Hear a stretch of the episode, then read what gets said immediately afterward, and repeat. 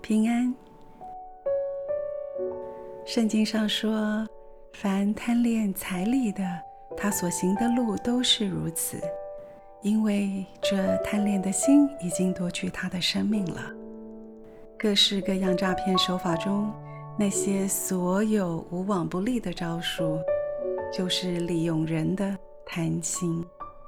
只要提出高获利的老梗，外加上多给一些甜头。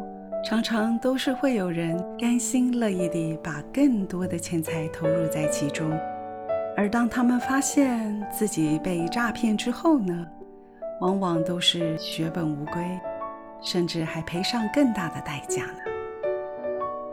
所谓“人为财死，鸟为食亡”，我觉得更精确的应该说“人因贪死”吧。财物本来就是上帝给我们生活的祝福，但是因着我们人心的贪婪，导致今天全世界资源分配的失衡、掠夺和贫乏的现象不绝于世。我们贪心的后果，让全世界的人都落于竞争、不满足、恐惧和缺乏中。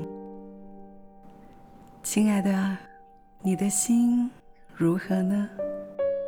小心贪心的陷阱和后果哦。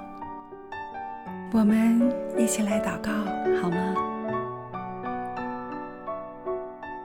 亲爱的上帝，你说耶和华所赐的福使人富足，并不加上忧虑。求你赐给我一颗满足的心。让我不因着贪心而落入各样的愁苦中。每当各式各样的利诱在诱惑我的时候，让圣灵帮助我去分辨哪些是合你心意的理财和投资，哪些是出于贪婪的投机和陷阱。孩子奉耶稣基督的圣名祷告，祝福你平安喜乐。